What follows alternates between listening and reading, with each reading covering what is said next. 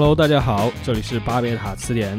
今天的节目我们将继续我们上一次的话题，来探讨一下大家讨厌或者是用烂的一些网络词语。因为我们节目其实在这个基础上已经把话题扩充了许多，所以这下半期呢，我们还会讨论很多关于社会啊、新闻相关的内容。然后感谢大家收听，希望大家喜欢。好，节目继续。其实就外网上面也有类似的这种讨论，有些词汇大家一开始也许会拿来就觉得它有一个对女性或者就是非男性的群体有一种这种呃肯定的这种意义，甚至就是因为它的在某些地方的使用跟传统使用不一样，它反而就有这种附附加意义。其中有一个词汇叫做 BDE，我不知道你听说过没？波德阿是吗？对，叫 Big Dick Energy，嗯，就是叫做就男生气质，就是大叉叉气质。嗯，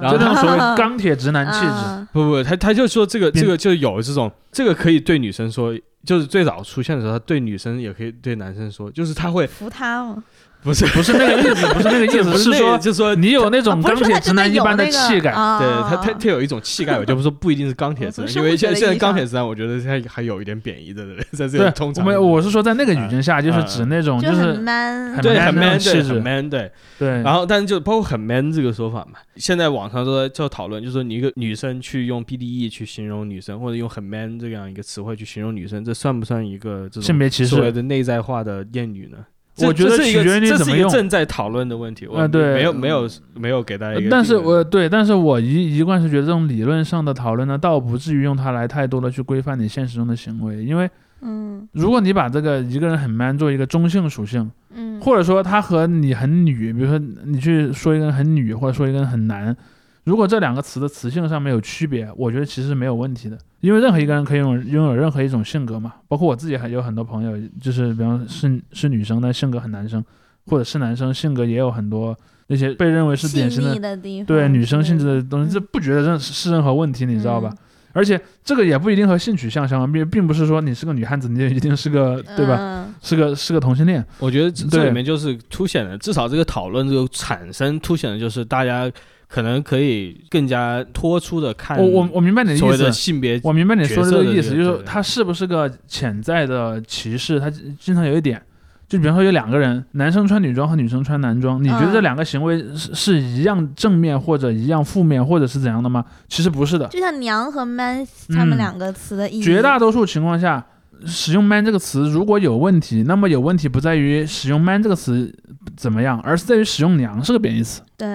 包括前面我说的那种穿异装也是一样的，比如说一个女明星穿男士西装是可以嗯上时尚杂志封面的，嗯但你很难想象一个男明星然后穿一个，比如说礼服，对穿一个旗袍或者穿嗯一个那种那种女生的那种短裙，能嗯，够去上时尚杂志的，嗯根本就不可能，在中国根本就不可能。为什么嗯？就还是说。在这样的一个呈现另一个性别的气质的时候，你得到的是一个不平等的对待，嗯而这个不平等才是他的问题，而不是对个词本身了。对对对就你像 AKB 他们现在的这个新单曲的 center 就是一个。呃，留短发，然后比较帅的嗯的一的一个女生，然后当时在起来一个词，好 A 呀、呃对，就是在节目上对她的那个评价，就是以嗯中性风格吸引不少女粉丝，嗯，这样就是其实宝冢剧团就有这样气质、啊。对对对对，他就是这种。可是如果是一个一个男的，比如说他稍微走心一点儿，可能大家就会觉得他不好。所以我觉得这是一个，这么说吧，你去看你去看那种男团选秀，比方说，如果有一个男生眉清目秀、留长发，嗯他最多只能做到这个份儿上了。嗯他比方说，他是不能说我去呈现一个女性气质，比如说穿一个女生的服装跳一个女生的舞，嗯。那绝对是会被出对，很大就女问题，女生可以跳男团舞，但男生如果跳女团舞就，就很有问题。对，你看我我我想姚老师喜欢跳 Just Dance，我想给大家举举一个可能已经被历史遗忘了的人物，因为嗯。刚才我们提到很多李宇春，就是李宇春在她的年代去参参加超超级女声，她呈现了一种不是典型的女生气质的气质，可能说带有一点点男性气质的气质，嗯是可以很受欢迎，得很多票，而且他也不会被那个节目本身认为有问题，嗯，也不会被公众觉得，但有一些男生讨厌他，嗯。但是不被普遍的讨厌。但是我想指出的是，在那一届之后的快男，快男里面，嗯。曾经有一个选手和李宇春是校友，也是四川音乐学院的。嗯，一个男生，然后但我不确定他是那种跨性别者或怎么样，但是他去参加那个节目，我印象特别深的是，他一进那个面试间，然后那个评委就说：“我们这是超级男呃快乐男生哦。”嗯就意思是你是不是来错地方了？嗯然后他包括他唱歌，他声音也挺像女生的。嗯然后唱完之后，就是一直很受争议。打断你，好啊，实在太像女孩了，我都怀疑是我看错了，还是你参加错了。呃，你没有看错，我也没有参加错。我还是对你的性别有怀疑，可以验明正身吗？怎么验？你是选择是男评委来验还是女评委来验？啊，我还是对你的身份怀疑，我觉得你是女的。没有作假，谢谢。然后他根本就没有从那个赛区里出现。嗯但是我说，如果这样的一个剧本换到另一个性别，那他可能是嗯会进全国总决赛的。所以这就是里面所蕴含的一个气质。那么为什么？我们再进一步问这个问题：为什么当你在用 man 和用娘的时候，这两个词所蕴含的感情色彩不一致？嗯其实还是因为这两个性别之间是有一个上下之分的对的。对对，就比如说像，如果你是个女生穿男装，就类似于我从变得更好了。我从英冠升英超了，嗯，我当然牛逼。就就这是锦上添花对，但如果你是一个男生穿女装，你现在我从英英超掉英冠了，我是个降级球队，对吧？所以我嗯认为这里面，但它也不全是这种因素了，嗯但它至少在很大程度上是受这种隐含的一个性别歧视的因素的嗯影响，包括说，就像我们可能之前还没有提到另一个很受讨厌的词，就是所谓的坐地排卵嘛，前两年、嗯，前一两年流行的，很多人非常讨厌这个词，我据我所知，很多女生也很讨厌这个词。嗯，我我对我对，我知道你你也很讨厌这个词，嗯对。但是我一直想讲的一个点是说，男生在网上经常发“我好了”的时候，嗯没有人觉得他不对的。嗯 比方说你在虎扑上发这个东西，或者你们有几个人有一个聊天的群群组，比方我在里面发一个“我好了”，好像没有什么人觉得有问题吧？甚至于在在那些什么呃微博啊各种各样的嗯社交平台下都有，甚至于嗯 B 站弹幕，你看 B 站那么里里面经常会一次性出现很多个、嗯哇那个我好了这样的东西。但你会发现，我好了和坐地坐地排卵这两个词，那它可能修辞的夸张程度有区别，嗯，但它在属性上是一致的，就是用这种带有性的意味的这种兴奋来表示我对这个东西很喜欢。嗯那么男性拥有这么表达的自由，但也不是完全拥有，也不是完全，就也不能说那。么那个，嗯，对，但是它的自由度肯定是比女生高很多的。嗯或者你看以前的那个比较早的那个网上经常有那个什么可耻的硬了，嗯啊啊对嗯很多人都把它用在那个回复区，甚至有人把它放在签名档里面。嗯但是你看，女生为什么就没有这么表达的权利呢？嗯就是我说，我认为一个人得体的观念是什么？你要么认为这两种都不行，嗯要么认为这两种都行。如果你认为其中一种行而另一种不行，那就是一种性别偏见。嗯，但我个人是认为倾向于认为两种都行。但我嗯 但我知道可能有些人会倾向于认为两种都不对，太好。我觉得都不太对对，但这个是一个自由，嗯但是你至少是在同一个标准下去判断的。嗯但是只要你的这个标准有问题，那你一定是性别歧视的。嗯那说到这个性别相关的词汇，我们之前在我们的听友群里面也有感谢听友发这个感谢，对我们有听友群了，大家加哎，下群哈。对对，加下群，我会我会在那个节目公告里面会看到。是的，我会把这个公告也更新一下，因为嗯。我们已经也满九百订阅耶！了。对。把这个呃公告会附带上我们这个群的二维码，这应然后大家该在一期的开头。对对对，听到中段，呃，那继续说，就这个性嗯。性别相关，包括我们刚才这个提到的群里面发的这个所谓的绝绝子生成器，就这个叉叉子吧，它它一方面有绝绝子这个，然后然后另外还有人用它来等于给人起外号，比如说什么瑶瑶子、什么 西西子，不是他们没有，我是感觉什么子这个东西，它后来变成一个泛用性的东西，对对它它可以用在任何一个东西，比嗯对方说任何东西都可以叫子人的人的代称，嗯或者说动语气词、词名词、嗯语气词，它都可以。就我，但我不太清楚你有没有注意到这个词最早是被谁在什么样的语境下使用的？选秀节目吧。嗯我我印象里是在选秀节目，而且是那种就是韩韩式的选秀节目里面，他为了表达一种可爱，就对他的一个昵称，所以就管他叫了一个什么什么子。呃最早是用来做呃称名字的，对对？对对对，嗯是给人称具体的选手的名字。对我一开始看到这个词，我就想起来我小时候和我爸起外号，一个叫大傻瓜子，一个叫缺心眼子。对 呃，所以那这么讲，他是为了模仿那种日式的名字对对对，而且是那种可爱的卡通的嗯，名字。樱桃小丸子的感觉，对对对，那种感觉。嗯然后他他后来就是发展到绝绝子，它成为了一个形容词嘛。然后但是、但其实绝绝子也可以是个名词，就这个东西它是个绝绝子这种。还有什么无语子，嗯，对，还有各种各样的子，对，我就感觉像是一种有点像我初中的时候，我们喜欢在后面加的说，就是你加了一个语缀来表示自己很可爱的这种用途。对，包括这个跟绝绝子相联系的生成器里面也会嗯用到另外一个词，跺就是 女子大声。啊、因为他就说这个这种一系列语言，因为绝绝子什么叉叉子只是其中一个一个组件嗯还有什么这个九九，然后什么什么别的，对吧？这些词，然后这个，是是？然后然后这个都被统称为这种类似于嗯女子大声的语你看言。女子大声，这就是日本人的话。对对对，是女、啊。呃女大学生的意思对。女大学生，但但是我想稍微指出一个点，就包括我我前两天跟朋友讨论的时候也说了这个问题，嗯就是说这种所谓的女大学生女大学生语言，它有一个比较大的特点。刚才其实程程说的非常好，嗯就是它有一种装可爱的感觉，嗯而这个装可爱是模仿低龄说话的一种、嗯一种调调。那么这就产生了第一个点，就是说他认为小是可爱的，幼态是可爱的。嗯包括那个什么，呃，我和我的好集美，就是因为读音读不准，是个很典型的小孩行为。对对对，然后还有还有叠词词。嗯，对，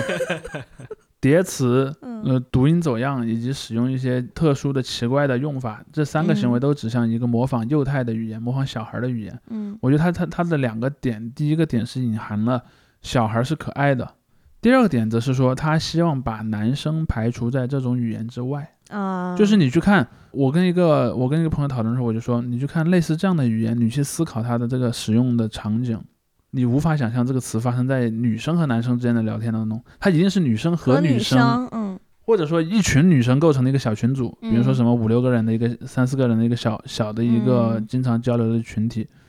但他们可能不是主动有意识的这么做，而是下意识的这么做的。嗯，因为男生也不可能融，基本上一般来说啊，也不太可能融入到这样的一个语境当中去。就说它起到了一个客观上的营造了一个只有女孩的一个氛围，嗯包括你看那个《绝绝子生存线》里面经常出现一个什么那个呃什么狗男人，还是什么 那个这个普信男怎么这么让人下头呢？他经常就会把这样的词一些短语或者词句子缀在他们那个语境里面，对吧？那么这样的一种东西就隐含了一种，我倒不愿意说它是性别歧视，但至少是一种性别隔离，嗯，划分，呃，划分，甚至于说你去看那个豆瓣俄族里面使用的语言，包括还有用一些拼音啊，嗯还用一些这样的转称，你你发现如果是个男生，可能很难在那个语境下插得上嘴。哎，所以我想知道，就当男生看到那么一段精神污染的话的时候，你们是什么心情？就想泥头车撞死啊！别人有说，就包括是所谓的什么当代火星文啊等等，嗯就就其其实指的更多是这样的，就是他完全把你这种，他倒不是说黑化或者怎么样，他而是把整个表述方法进行了一个改变。对，就是他嗯，他他不是像咱们说的有些词是创了一个新词或者什么的，他就是把这个字的组合方法。扭曲了一下对那种感觉。然后对，而男生我想讲的说，男生对他的回应，你嗯就是那天我我也在嗯那个听众群里面发了一个链接，就是那个嗯缝合圣经嘛，就一啊，有人做了一个一个视频，嗯然后回头我们也可以把它发到我们这期那个节目的那个说明里面嗯有一个链接，对。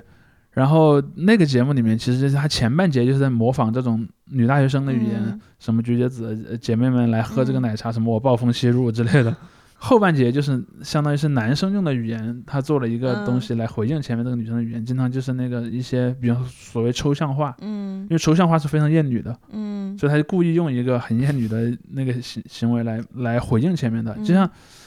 嗯，说到这儿，我就想稍微展开一点，就是回应程程刚才说的问题，嗯。就是你去看叉叉子这个行为，很有可能是来自于那种追星的场景，嗯。而其实其他的很多，比如说什么我暴风某某，就暴风后面接个动词，就表示我很很用力的做一个事儿，还有说天呐，天呐，这是什么人间叉叉叉，嗯类似这样的一些词语，它其实也是从追星语境里来的。嗯它往往是日语或者韩语当中的一些修一些修辞手手法，比如说韩语里面的“人嗯间某某”就是指，世界上最好的什么什么或者，什么什么在人间的化身这对种感觉。对，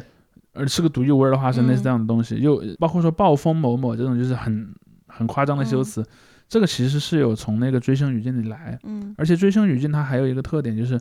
我们之前也有讲到过，追星语境语境是一个非常强调竞争性的东西。嗯所以说，比如说你说你的偶像是什么人间香奈儿，那可嗯能另外一家人就得发明，千迪奥，对，就就得发明比你更浮夸的修辞所以对类似这样的东西，它就会构成一个，就会因为词语总归是有一个所谓的通货膨胀的，嗯就是当你在用一个词，比方说世界上最可爱的某某某，类似这样一个句嗯式，比方说可能第一个说的人会觉得它很新鲜，但后面人就不会觉得，嗯，这么想了后面就会越来越觉得它没什么意思。嗯，所以他就得发明更夸张的，然后就让逐渐的什么方心纵火犯，对吧？类似这样的一些词方，心纵火犯是撒贝宁，呃，对他最早当然是从韩韩式追星里来的嘛，就是说这样这样的一系列东西，他就会不断不断地知道，不断地知道。然后很多女生由于她日常就在参与这样的追星行为，她就会嗯自然而然的把它用在一些彼此的交流当中。嗯而且还有一个因素就是，当时我自己一个观测的结果，不能有普遍的代表意义。就如果是一群女生在交流的场景当中，一般她们是倾向于互相夸对方的，对对对，所以就会用越来越夸张的这种修辞去在那个一一群女生的那个场景里面去说。嗯那天哪，你今天怎么这么好看？类似这样的这样的一种感觉。而一群男生在一起，那互相骂嘛，哎，一般是互相攻击作为那个，所以你去看那个抽象画，一定是互相攻击的。嗯你马又没了是吧？类似这样的感觉。嗯对，所以这两个我觉得就是构成了一组有对位关系的语言，嗯但不是严格的对位关系，但是是一种近乎于有对位关系的语言。嗯，就是，嗯，这些女生基于她们女生会做的一些行为，比如说追星，嗯形成了一种在女生之中使使用的语言，而男生呢，也在男生之间，由于男生所一起做的行为，比方说电子竞技或者电子游戏这样的一些场景，发明了一套他们的语言。然后这两套语言，这其实就是像我们刚才说的，就会有摩擦。比如说一个男的啊，然后看到那个什么绝子，包括说有人为什么会有人做一个绝月子生成器，就是要讽刺他们嘛。嗯，就包括以前那个火星文生成器也是一样的，然后那种就是小小编怎么样那个生成器，对，小编体生成器都是这样的，对它其实都是为了讽刺这个行为，嗯就是这明显是一个敌敌意的行为嘛。嗯嗯，所以这就是我我的一个小小的发现吧，就是说我我也不觉得它是一个意识层面上的性别对立，但它可能是潜意识层面上的一个性别区隔。嗯，嗯而且我觉得这个就是，就咱们刚才也说，这是一种装可爱、装嫩这种感觉。男生在装狠吗？对，对然后但是你想，就是女女生之间，因为一般好像说到一个女生装可爱，都会想到可能是为讨好异性什么之类的。嗯但是其实女生彼此之间就是有这种这种叫什么？我只有姐妹了的这种感觉，其实也非常的那个绝绝子语言就很明显是这样嘛，就是那嗯个来啊来了一个普信男，天呐，怎么这么下头呢？对对我还是跟姐妹在一起吧，这种感觉。对，所以我觉得就是这个也是现在就是女生之间的感情很重要的一部分，就是我们要抱团儿这种感觉。对，嗯，我觉得这个可能和男生之间那种摆在明面上的竞争比较不太一样。，对，因为其实也也有很多人讲过这个问题，就是嗯如果说在一个社会里面有一些人是处于弱势的位置的，嗯，弱势这一方是需要团结的，嗯强势那方不需要团结。嗯所以就凭这一点，就凭这两个群体所使用的语言的特点，你就能很明显的看出来谁是强者，谁是弱者。而且你想，女嗯。生在内部对自己是装可爱，是是那种柔弱的，然后嗯。但对外可能就比较强硬一些或者什么的，这嗯。这也是一种，哎，网络心理吧，我也不知道。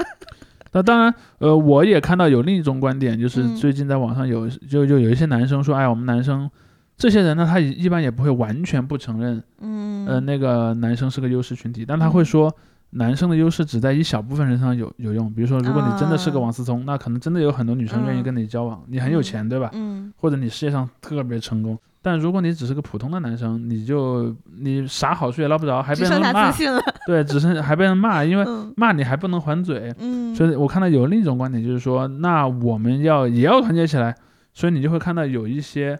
他们也在，可能我不知道嗯。未来他们会不会有类似的一些行为啊，那会不会或者说嗯。会不会生成一些专用的语言？其实我发现有一些，嗯。已已经有一些已经生成了，已经生成了一部分，至少说，这个其嗯。实我想提一个，就是刚才这个我们谈绝月子最初的时候就在说，就是男生不会用这么幼态的语言来进行交流，嗯。但其实这个是在外网上面发生过的事情，就是二零一八年到二零一九年这段时间内，在美国的这个 Reddit 上面出现过一个小群体，然后他们都互称 F R E N，互称 friend，然后这个其实是就是他们模仿小孩子说话，就是朋友这个词 friend，的，就是不说不清楚。全对然后他们的这个群叫做 friend world，就是这种朋友小朋友世界。嗯，然后这里面的这些人就会不停的发一个这种悲伤蛙表情包的变体，还不是悲伤蛙，它是一个、一个畸形的悲伤蛙。悲嗯悲伤蝌蚪是不是小的？不，就是一个脸很瘪，就看起来很很粗制滥造的一个悲伤蛙。然后他嗯经常还戴上那个小丑的那种头发，又是嗯，就蓬蓬五颜六色的小丑是这个头发对。然后那个群体呢，就开始用那种非常幼态的语气说话，但他说的内容全部是这种新纳粹的哦内容。突然就新纳粹。他他就说就是。他就以这种受害者的身份在说，比如说，啊。他们说我们是这个，他把他在他们群里面没有 N A Z Y，就是没有 Nazi，就是没有纳粹，嗯。他们用的是 Not C，就是 N O T S E E，就是也是小孩子嘛，他不会拼字，他只会用用这个来代称，他就说哦。外面的人叫我们是？他们就是就说我们自己根本不知道这什么意思，就是说啊。外面的人都叫我们是 Nazis，、嗯但是我们其实只是要我们自己的安全的生活啊，然后、啊。然后就是有外面有很恐怖的这个黑皮肤的人在，对吧？嗯。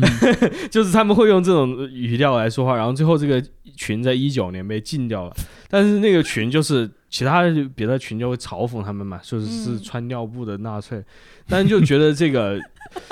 这个现象就是特别诡异。嗯，当时出现，他为什么要？他为什么要用这么幼态的一个语气？就是他其实就掩饰嘛他其实一方面是掩饰，就是因为嗯当时 Reddit 整个全站也在对这种极右翼的势势力进行打压，另外一部分就是他们有这种，就像主席说的，他这种内在的一个非常想当受害者的一方面，嗯，啊，然后他把这个。你越是小越是弱，你越有可能是受害者。对对，他就是要强调自己是一个受害者的身份，然后他们所有的这种暴力行为，包括里面有帖子，就是当时呃新西兰发生了一个就是针对一个清真寺的枪击案，他们就是里面这个还发帖子叫好，他们这些人就是要用一个受害者身份来理性化他们所有的这种反抗的行动，任何反抗都是正义的了。嗯，因为他都已经是一个被欺负的小宝宝了，对对那他当然可以做任何的事儿。而且还有一点，他把自己描述为宝宝，可以让他的那个反抗显得更加的柔弱，那么就很合理。比如说，我小孩儿的话，我要全力打一拳，其实你嗯。受不了什么伤。嗯。我那么我全力出一拳这个行为就很正当。嗯，但我如果是个拳击手，我全力出一拳对方会死，嗯 所以我是没有那个资格去全力打出一拳的。嗯所以说，包括你说绝绝子啊，或者什么，这里面在在绝绝子以前不是都自称本宝宝吗？对，本宝宝，对，真正宝宝这个词嘛，然后但就是我只是个宝宝，这样的，这 就还是个孩子我们来说这种女子大声的这个，如果有个群体，我觉得都不一定有个群体，只是大家偶尔会嗯，因插上那个面具。他们没有大群体了，我认为他们可能会有很多小的群组，就不存在一个统一的。最大的统一群组可能也就类似于像晋江啊，或者是豆瓣鹅组这样的地方了。然后他不会有这样明确的一样，我现在也说不准，啊因为我也没有那么，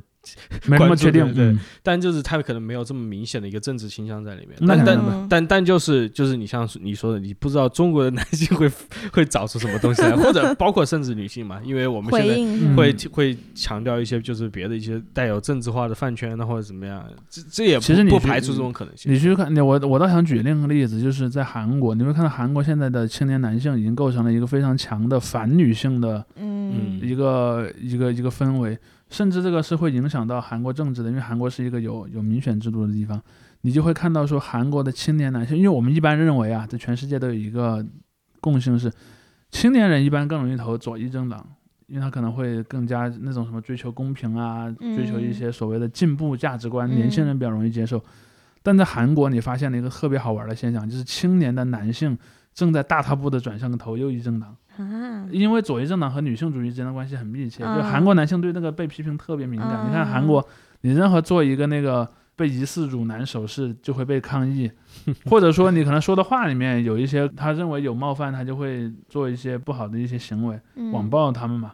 但就是这里面又涉及到就是所谓这种受害者的，比如说他的男性就会说，他就要把自己打扮成受害者。我们嗯是要被强制服兵役，你然后然后还有就是经常会把这个韩国女校拿出来说，就是韩国有很多这种女子大学，嗯然后就是花女子大学，对，然后然后然后这些学校就是它里面有些非常好的专业，然后这些专业因为这个整个就业啊，呃，那男生去的。对对对机会比较少，之后他们就觉得是这是给了女生多的机会，这是女性的特权，而嗯。男性每个人都还要在事业黄金期被派去当兵当两年。他们就觉得这个是一个极端不平等，就是男性是在韩国社会的最底层。我？对，但是他们其实忽略了一个点，就是这这和很多类似的这种群体都一样，就是呃那些处于优势群体中的那些相对弱势者，嗯，他会根源上否认他从这个优势地位中得到过好处，对，他会片面的强调他弱势的那一面，但其实他绝对是从优势这边得到过好处的。嗯。比如说，呃，如果你像你是在韩国啊，一个家庭有多个子女的情况下，如果你是个男孩，男孩本身就在那个文化价值上就拥有了嗯。特别的优先权了，嗯。甚至于说像比方说潜在的财财产继承的问题，嗯，或者说家长会把更多的这个关注。关注放在谁嗯。身上，这都是个对。天先天的差别。在中国其实也是很很类似的一个，一个点，而那些假装受害者的这些人，他就会忽略这一点。但嗯，我承认他们可能在某些具体的问题上是受害者，但是他们这个呃完全否认自己在其他方面得到的优势，是一个我觉得不太真诚的行为。嗯，但我觉得也可能是就是现在大家都觉得自己得但到的不够，当然，都觉得肯定每个人都会这么想，每个人都会去强调自己受害的那一面，对对而不强调自己的优势。包括我认为，像在女性，其实女性在有一些具体的方面确实是嗯有很大优势的，嗯至少说一部分女性在在很大问题上是有优势的。但是这嗯也不妨碍女生从总体上讲，其实是一个对处于偏弱嗯势的一个、一个状态的。而且而且中国还有城乡分隔，我们而且对啊，还有网络上的这些对对对对，绝大多数都是城里的事，就说了，对，其实我在我我包括我在看中国的很多的这些嗯网上的一些自媒体也好，各种的问题也好，事实上我个人的感觉啊，即便是那些由女性主导的这些自媒体啊，或或者是这些所谓意见领袖也好，嗯。其实也蛮少关注农村女性的。嗯。比如说像以前那种，因为农村女性其实更容易被剥夺受教育的权利嘛。比如说，就像以前上学比较贵嘛，然后如果你家里只能供一个小孩去上学，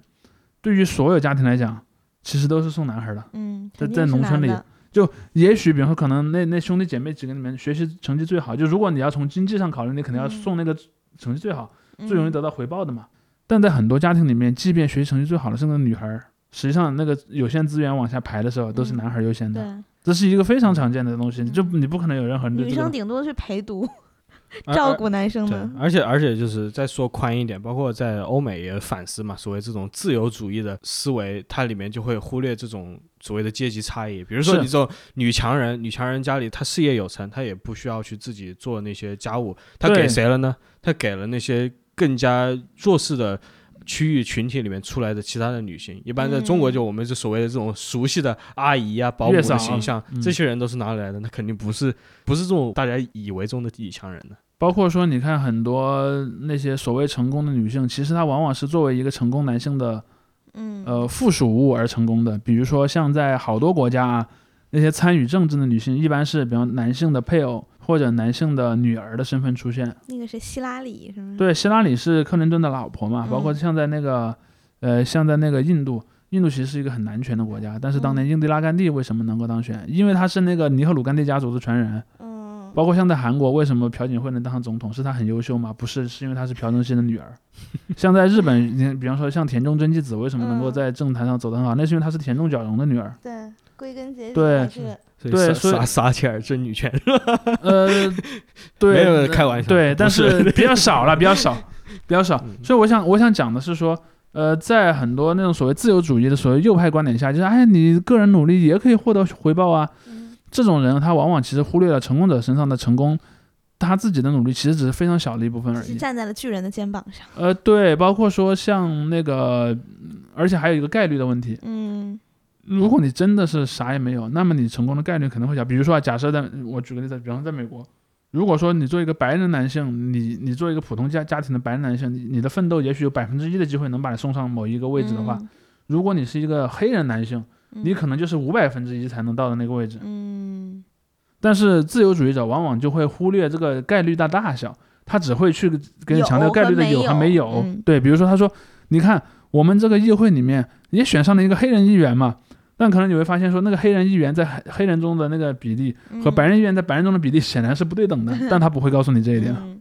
包括女性也是一样的，你会看到说，在其实很多的行业里面，女性的代表是严重不足的。嗯然后就会把这个，你既然没有办法讲这个概率了，那只能把它归咎于一些与生俱来的优点特质，比如说黑人就是因为他们理与生俱来的懒笨惰，所以或者对嗯智商不够，所以他们嗯没有办法奋斗，或者女性因为与生俱来的这个无法控制自己的情感或者怎么样，对，对，其实我我之前曾经碰到过，呃，跟跟一个一个一个间接的朋友吧，算是讨论过一个问题。他当时就说，因为他是一个那个程序员嘛，他说我就发现，即便我自己内心深处，我希望我的团队有一个女生，嗯但是我发现在实际招聘中，我很难招到合适的人选。其实我当时就跟他说，这并不是由于女生天生的比男生笨，或者女生比天生比男生更不适合学、嗯学数学或者学计算机，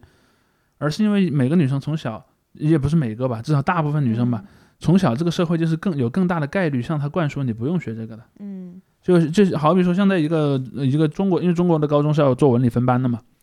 现在中国的那个高中的这个阶段，你去看，我相信在绝大多数的学校里面，老师都是更倾向于在同等条件下，嗯。老师都是更倾向于劝女生去上文科班，劝劝去男男生生去上理科班的。我我们高中文科班到高三时候，全班只有一个男的。对，很多班上都是像，比如像在我们当时，我我上学的时候，我那个班是一个那个理科的一个一个排前面的班，嗯。嗯，我已经不太记得精确的数数字了，但是我们班上女生可能也就只有最多三分之一吧，嗯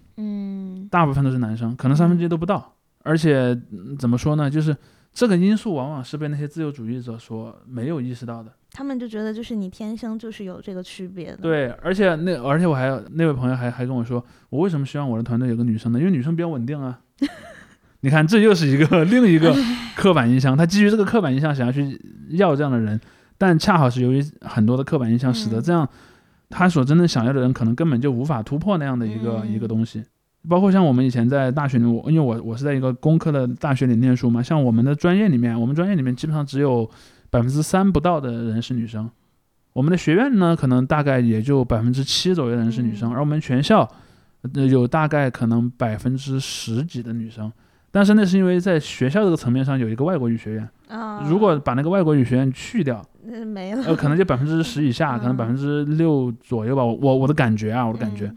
所以从这一点上讲来讲，你就会发现说，这是教育系统的一个隐性的歧视，长期以来存在的。而且这个歧视，由于它太隐蔽了，所以都没有人去对它做出什么嗯，意义。因为他他反而会说你你们女生你就是嫌少，你们为什么不去上呢？你们为什么不去学呢？你们嫌你们因为在这我我认为在极少数的领域，可能可能双方由于生理的差别是有差别的。比如说像那种类似于以前经常有人讲嘛，所谓警察学院，有人说啊，你看我在警察学院里设了百分之十五的女生比例，但实际上我招不够。因为我认为可能在警察学院，他的那个外勤的任务上嗯。确实是有一些对嗯。那个生理条件的要求，但我认为绝大多数职业是没有生理条件的要求的。嗯。尤其在现代社会里面，在现代社会里面，大量的工作其实是以脑力为主的，体能嗯。因为有这么多机械设备，体能其实只是一个非常次要的因素。但是很多人的思维还停留在那个对对对，时代，因为我我刚好前段时间看了一本讲那种农村的书，他说在农村里面，呃，为什么会存在重男轻女呢？他说就一点，比如说像在以前人民公社时代，种地是不是？，对，因为种地嗯是需要大量的体力劳动的，就是以前不是会记工分嘛，嗯比如说一个男一个男人一天干活记十分，一个女人一天干活只能记六分的。嗯，当然这个看起来是个性别歧视，就是就是女生积分记的少嘛。但确实在那种纯体力劳动的那种环境下，女人一天能干的活就是比男人少，这也是客观事实。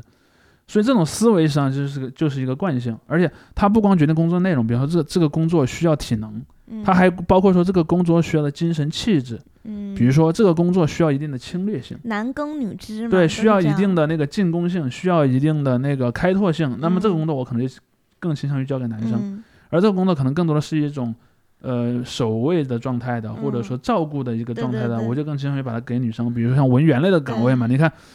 在美国的这个战后，最早女性开始进入职场，一开始经常做什么秘书，嗯呃，接线员，嗯然后还有打字员就是打字员是一个，当但它它可能构成了女性进入职场的一个起点，但是它显然不应该是一个终点。但是你会看到，在很多人眼中，它应该是一个终点。比方说，我在这个公司里面就有一些类似于这种所谓吉祥物性质的岗位留给嗯女生就行了，其他还是让男的来干嘛。很多人就这么想。就别说那什么了，我小时候就特别小的时候，大概小学的时候吧，我跟我弟弟两个人玩过家家，都是他去当那个就是骑士或者是用物理攻击的人，然后我是那个用魔法攻击的人，对，就他一定是前排，然后我就站在后面。其实你现在想想也为什么呢？包括你去看那些所有的这些类似于《剑与骑士》，包括那些什么电影啊、电视剧里面的，嗯你很少看到女性的力量型英雄。对，所以才说奶嘛，就是因为那个都是个女的，对，奶妈嘛。对，你哪有男的奶妈？对，包括说在就是就像你就像你刚才讲的，在魔兽世界的早年，就是像类似于像牧师啊这样的，嗯这样的职业，经常都会会被认为是属于女孩的。嗯。然后就男的就去打打前排，所以我当时玩那个《迪亚波罗三》的时候，我选了一个野蛮人，就是我选了一个莽夫，然后就跟我一起玩的同学就说，呃，为什么呢？你不应该选一个什么弓箭手什么的吗？对，嗯，所以这个其实就是一个非常高的内度内化的歧视。对对对，内化其实第一它不容易被发现，嗯第二它也很容易传承下去。嗯就因为它是一个感觉，这个感觉可能会随着比如说言传身教各种东西嗯，慢慢的去一代一代的走下去。就像你看，现在我们明明已经不是个农业社会了，但是我们还是按照农业社会的逻辑来 对，而且现在为什么？还重男轻女呢？你有对 那我网友们有很多很多说到的地方。那对那这几天也是，就是各种社会新闻爆出来之后，你看到网上关于他的讨论，我觉得反正不会说看着让人开心吧，但确实就是有些问题之前没有拿出来讨论，现在至少嗯还可以。呃，有人会来反驳你，就是原来你这个话都说不出来，现在还至少有人跟你对骂，只能说这算一个进步。但但我觉得就是回到我们谈到这种网络语言啊，从一些带攻击性的那种阻拦语言，或者甚至就是可能自我表达式或者自我防御性的表达的一些特殊的语言形式的话，它无论如何都感觉不太是一个实质性交流的工具，它也许是一个建立群体的工具，就是一种识社会化识别你我，对对对，而不是一个真沟通正的就是内容上交流的工具。然后我我这也就想起来，就是所谓的在外网上面也经常会提到所谓的 good faith、bad faith，你在国内可以直接翻译为这种恶意、善意或者是恶意的这个嗯交流或者舆论。嗯然后他的所谓这个恶意交流，并不是一上来就去骂你，而是嗯一上来他的目的就是要跟你杠杠。对，嗯如果他激怒不一定你人体 ETC 是吗？不一定是要也都甚至不一定是杠，而且就是给你挖坑怎么样，就是问一个非常呃奇怪的问题，所谓钓鱼嘛。问题，对对对，嗯，就是这种东西都可以就成为就是 bad faith，就是他的意思就是我不是要在平等的位置上跟你交流，而是我要嗯想办法用一个迂回的方式战胜不，来，他不是为了交流，而是为了输赢，就这一点对对对而而是为而是为了打压你。所以我觉得祖安语言的话是一个极端的体现了。然后，但是网上也有很多，呃，晨晨你上之前提到的这个侮辱性的词汇，我觉得这些词汇一出来，我之前说的这种语言环境的一个立刻的变化就是这样，它就从了一个嗯有潜力成为一个善意对话的一个形式，变成了一个恶意的。就是双方都是恶意的战场，而且这个恶意就是一个抽象的恶意了，就说了不是一个嗯就是大家真的要去人身攻击或者怎么，而是就是这个对话它失去了一个交流的属性，它变成了一个对抗的一个场景。嗯，但其实我昨天就我在想我讨厌词的时候，我本来写了侮辱性的词汇，但我后来反思了一下，就是其实我对于这种直男或者祖安的有些词，然后包括一些方言里骂人的话，到后来用来网络语言里，我其实也接受度还挺高的。但我觉得关键在于它的语境，嗯就是你是什么时候用。如果你真的是你打游戏输了，或者你你被对方单杀了，你气很生气，你就说一句你马没了。就咱们之前也也说过嘛，他也不是真的要杀他妈，对吧？嗯就他只是一种情绪的发泄。但如果是在另外一个语境下，就是他就是想激怒你，对，那嗯那那那就另当别论了。我觉得这个还是就 K Y 了，你知道？说到语境，说到你这个打游戏，就是嗯在外网上还有一个梗叫做 gamer moment，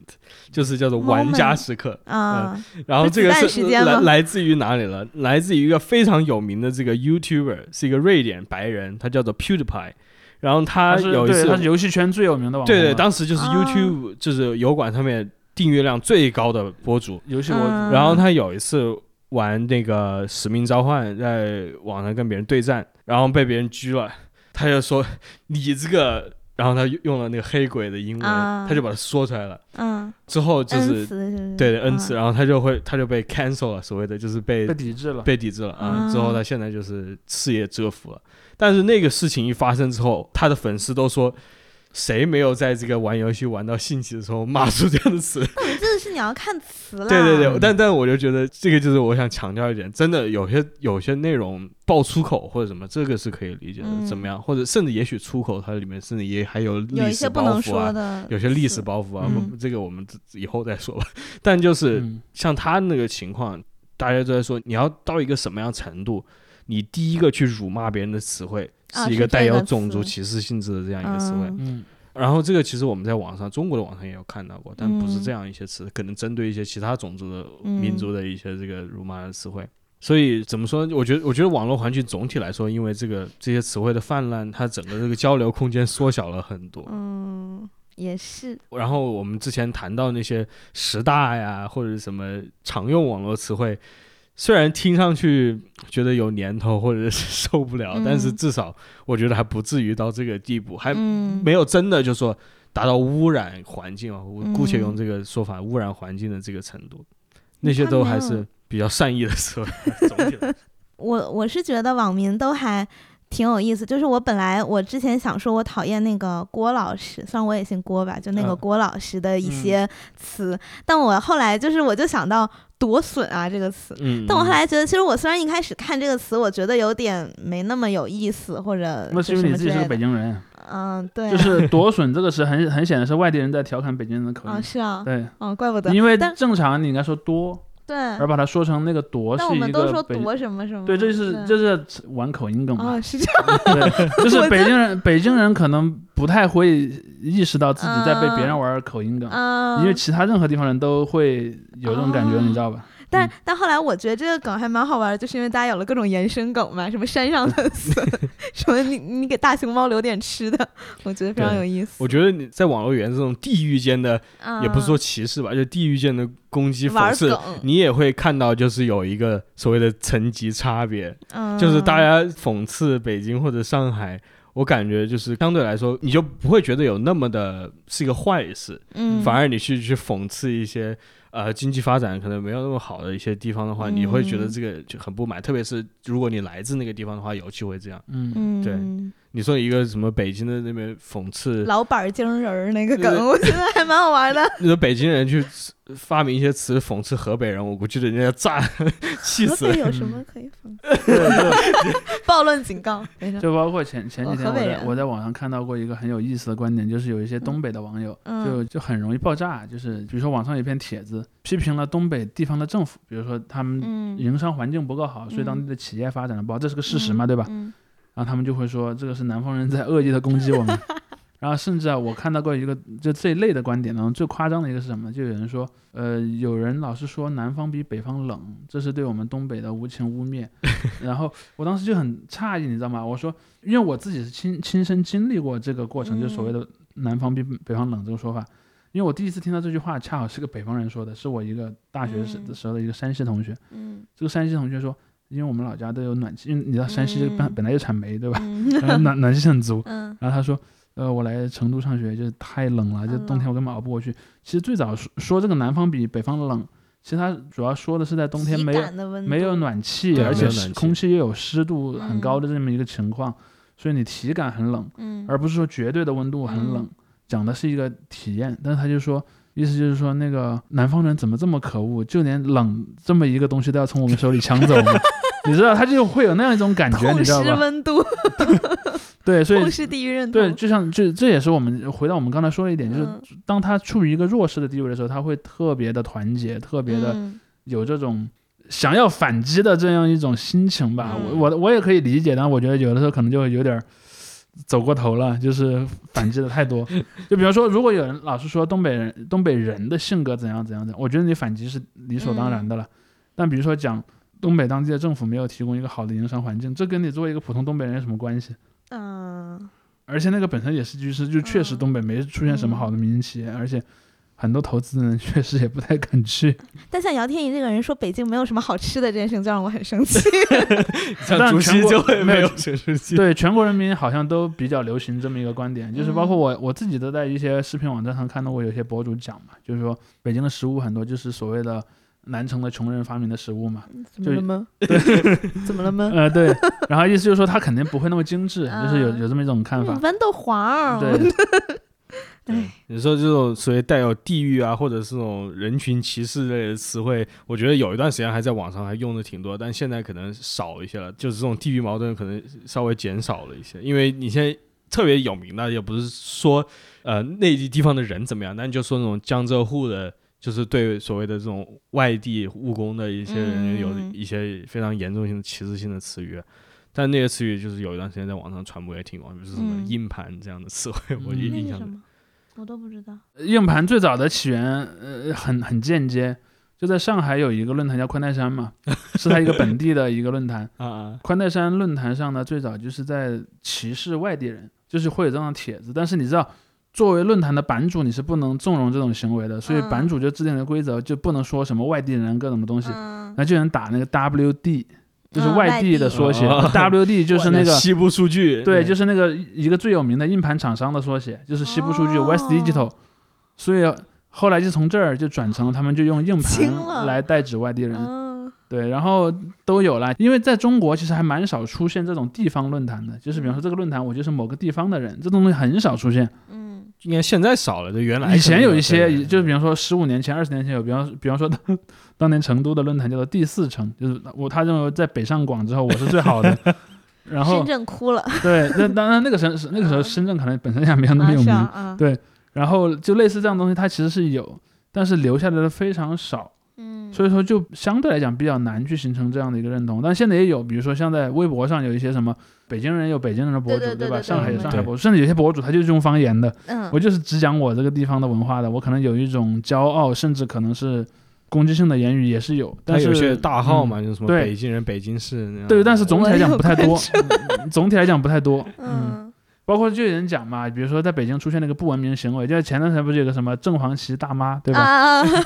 对吧？可能就会有人、嗯有人来就会据此来来说，在北京到底是北京人素质差还是外地人素质差，嗯就会有这种争议。就我记得在刚开始，就是反正上有微博的前几年吧，因为我那个号我定位是北京嘛，嗯然后如果我说一个什么，就就哪怕我只是用了外地人这三个字。都不太行，就会有人就都会人生气会有人搜索进来，然后来来对，然后就说是歧视干嘛？我说那不然我叫你们什么本地人吗？嗯就是外地人呢？对反正嗯也挺敏感的，有些人。对，因为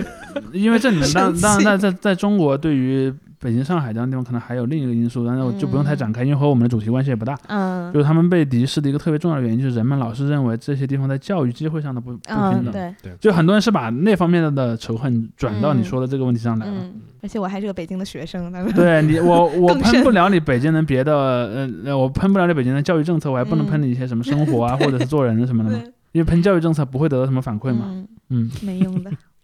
OK，嗯，那我们今天的节目先聊到这儿。嗯。嗯好，嗯，欢欢迎大家加我们的听众群对，欢迎加我们是听众群，可以看我们的公告，。我们节目公告里面有。嗯，好，谢谢，大家拜拜。那先这样拜拜谢谢 See a man beheaded, get offended, see a shrink. Show us pictures of your children, tell us every thought you think. Start a rumor, buy a broomer, send a death threat to a boomer, or DM a girl and groomer, a zoomer, find a tumor in your. Here's a healthy breakfast option. You should kill your mom. Here's why women never fuck you. Here's how you can build a bomb. Which Power Ranger are you? Take this quirky quiz. Obama sent the immigrants to vaccinate your kids. Could I interest you in everything all of the time? A little bit of everything all of the time. Apathy's a tragedy and boredom is a crime. Anything and everything all of the time.